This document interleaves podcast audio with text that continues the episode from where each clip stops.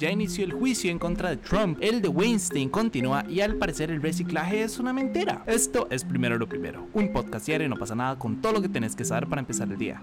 Recuerden que pueden escucharnos de lunes a viernes a las 6 de la mañana en su plataforma de podcast preferida. Y bueno, oficialmente ya comenzó el juicio contra la Fundación Trump por fraude y evasión fiscal. Como ya les he venido contando, pues todo comenzó con una investigación de la Fiscalía neoyorquina sobre supuestas irregularidades en las cuentas de la empresa desde el 2005, así como de sus ejecutivos que recibieron compensaciones salariales que obviamente ocultaron al fisco. De eso es todo lo que trata la investigación, ¿verdad? De hecho, el exdirector financiero de la Trump Organization y cercano a Donald Trump, Allen Weisselberg, se declaró culpable el pasado 18 de agosto de 15 cargos por defraudar y evadir impuestos por 1,76 millones de dólares en ingresos no declarados entre 2005 y 2021. Y uno diría, wow, tanta evasión fiscal, ¿cuánto tiempo le van a meter este mal a la cárcel? 50 años, ¿cuánto va a tener que pagar? Montones, ¿verdad? Bueno, ustedes saben que así no funcionan las varas con los ricos y famosos. Entonces él va a tener que pagar solo 2 millones de dólares de resarcimiento, lo cual no es nada. O sea, solamente en fraude hizo 1,76 millones sin contar, ¿verdad? Lo que él ya tenía en su bolsillo. Entonces de eso va a tener que pagar 2 millones y ojo, porque se enfrenta a la cuantiosa y gigante suma de 5 meses de cárcel, nada más, por defraudar al Estado y a medio mundo. 5 meses de cárcel. Que Weiselberg es uno de los testigos claves del juicio, ya que según la acusación era uno de los ejecutivos que, y aquí cito, recibían partes sustanciales de sus ingresos a través de medios indirectos y encubiertos. Pero bueno, en general si se demuestra su culpabilidad, la compañía, o sea, la Fundación Trump, podría ser condenada a pagar hasta 1,7 millones de dólares en multa, lo cual tampoco suena como nada. O sea, honestamente, si uno se sienta a ver, solo este señor ganó 1,76 millones y ellos van a tener que pagar 1,7 millones. Entonces es como, no sé, deja mucho que desear, ¿verdad? Las penas que le están montando. Obviamente, a todas estas, ¿dónde entra Donald Trump? En realidad, él no entra directamente porque la fundación solo lleva su nombre y él actualmente no la preside. Si no me equivoco, son sus hijos, eh, Donald Trump Jr. e Ivanka, los que están como a la presidencia de, de la fundación Trump. Pero bueno, o sea, sí lo afecta porque supongo que algo percibe de esa fundación, a pesar de que la acusación no es directamente contra él. Pero, pero, eso no quita que él tenga sus opiniones sobre el tema. Uno sabe, ¿verdad?, que Donald Trump, siendo Donald Trump, obviamente tiene muchísimas opiniones sobre muchos temas. Eh, y para sorpresa a nadie, en su red social, en su red Truth Social, Donald Trump criticó a los demócratas por seguir con, y digo, y aquí cito, la casa de brujas a dos semanas de las elecciones de mitad de mandato del 8 de noviembre. Pero sí, ¿verdad? Este caso ya es muy conocido, ya, ya había sonado y si realmente que, si realmente a acusar, acusar a la Fundación Trump, eh, que lo que ya tiene que pagar era mínimo, ¿verdad? Y, ya quedó demostrado. ¿Qué va a pasar? No lo sé, ¿verdad? Esto es apenas el inicio de la investigación. Se supone, se supone que podría durar unas dos semanas por ahí, ¿verdad? Entonces, y aún queda mucho por ver, aún queda demasiado demasiados testigos por llegar a hablar, ¿verdad? Demasiadas pruebas, etcétera, etcétera. Entonces, y habrá a ver qué sucede en realidad. Eh, eso es por un lado. Por el otro, a mí tampoco es como que me sorprende que Donald Trump haya evadido impuestos, ¿saben? Es parte de. O sea, uno no se hace millonario, ¿verdad? Pagando sus impuestos. Así no funciona. Eh, pero ese no es el único juicio. El de Harvey Weinstein por agresión sexual ya inició su periodo de alegatos. Esto es cuando las personas llegan, ¿verdad? A alegar. O sea, las personas que están acusando llegan a dar su. Pues a testificar en contra de la persona que están acusando. Para contarles un poco, pues en realidad el juicio comenzó el 10 de octubre con la selección del jurado, que al final quedó conformado por, si no me equivoco, son nueve hombres y tres mujeres. En él, Weinstein se está enfrentando a 11 cargos que de llegar a ser culpables podría recibir una sentencia de más de 100 años de cárcel adicional, lo cual está, está bueno. Pero sí, nada más les recuerdo que Weinstein ya cumple desde el 2020 una condena de 23 años de prisión en Nueva York por violación y agresión sexual. Mucho, para no decir que todo, ¿verdad? Salió por el movimiento de Me Too. Pero sí, el punto es que entre las cinco personas que van a llegar a testificar bajo el seudónimo de Jane Doe se encuentra eh, Jennifer Civil Newsom, que es la esposa del gobernador demócrata de California, Gavin Newsom, lo cual, pues obviamente es bastante pesado también, ¿verdad? Eh, obviamente Weinstein siempre ha dicho que todas las demandas, o sea, como que todos los encuentros habían sido consentidos, Eh, y de hecho su abogado dice que no existen pruebas forenses ni testigos creíbles que respalden los cargos. Yo, más, yo les voy a ser honesto, yo, yo no podría ser un abogado y creo que ya lo he dicho varias veces. Yo no podría ser un abogado, no podría ser un abogado en un caso como estos, ¿verdad? Entiendo. Eh, que obviamente si uno toma, o sea, tomar este tipo de casos es bueno porque le generan uno fama, ¿verdad? Y reputación.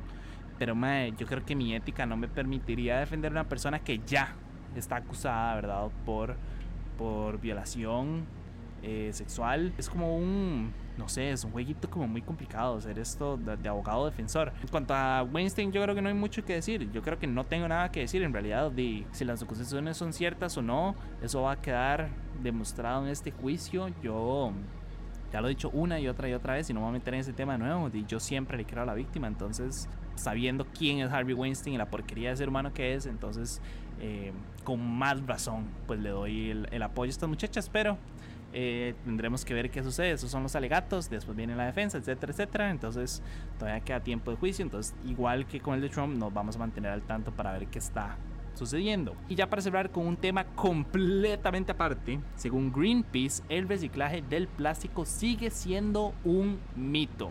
Ellos presentaron un informe que dice que las tasas de reciclaje de plástico están cayendo en los Estados Unidos, mientras que la producción, por el contrario, va en aumento, o sea que están reciclando menos, pero están produciendo más plástico. Al parecer, los hogares estadounidenses generaron 51 millones de toneladas de residuos plásticos en 2021, de los cuales solo se reciclaron 2,4 millones de toneladas, lo cual no es nada. Yo, bueno, no soy muy bueno en matemáticas, pero creo que ni siquiera es como el 10% de todo eso. Entonces, eh, Sí, el punto es que según Greenpeace, en la mayoría de los, de los 375 centros de recuperación de materiales de Estados Unidos solo aceptan dos tipos de plásticos.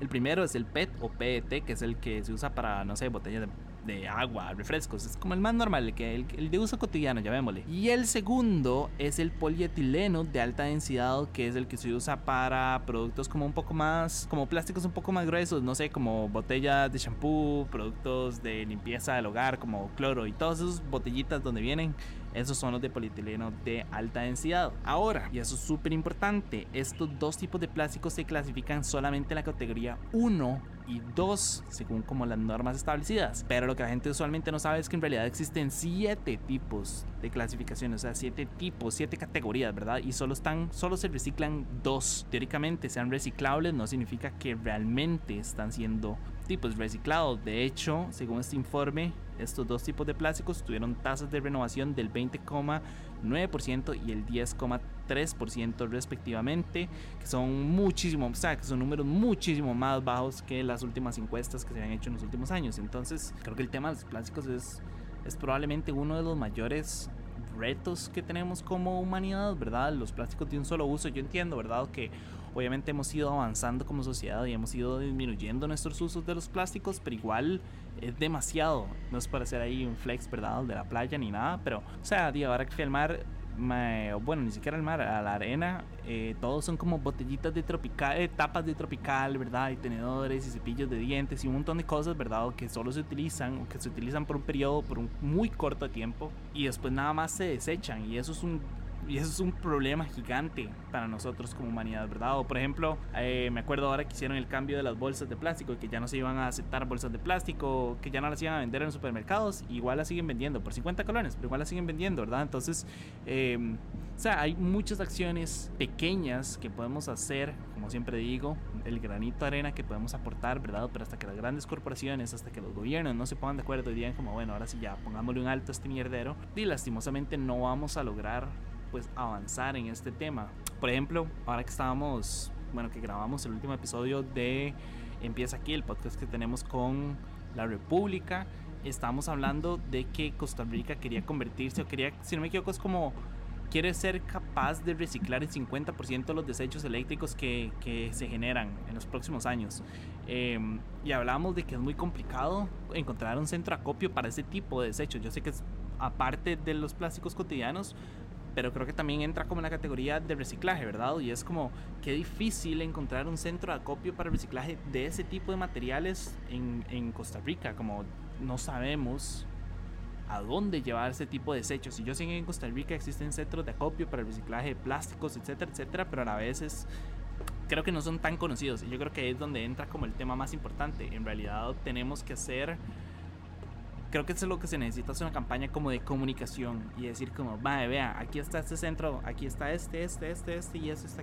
Como que ese tema del reciclaje me, me deja un poco sin sabor. No sé qué tan extrapolable, ¿verdad? Sean los, los resultados de, de este estudio, de este informe de, de, Greenpeace al resto del mundo. En Estados Unidos, pues creo que queda muy claro, ¿verdad? Que no es tan fácil como, o sea, como no, el reciclaje no está tan establecido como le gusta venderlo a las personas, ¿verdad? No sé cómo se extrapolará eso al resto del mundo. Pero bueno, eso fue todo por hoy. Su apoyo hace posible primero lo primero. Recuerden que pueden apoyarnos en patreon.com slash no pasa nada oficial. Y para seguir informándose, recuerden suscribirse a nuestro newsletter diario que pueden encontrar en nuestras redes. Como siempre, todos los links van a estar en la descripción. Y para los que nos están escuchando por Spotify, quería preguntarles, ¿ustedes creen que realmente se está reciclando en el mundo? ¿Sí o no? De nuevo, muchísimas gracias y me escuchan mañana. Chao.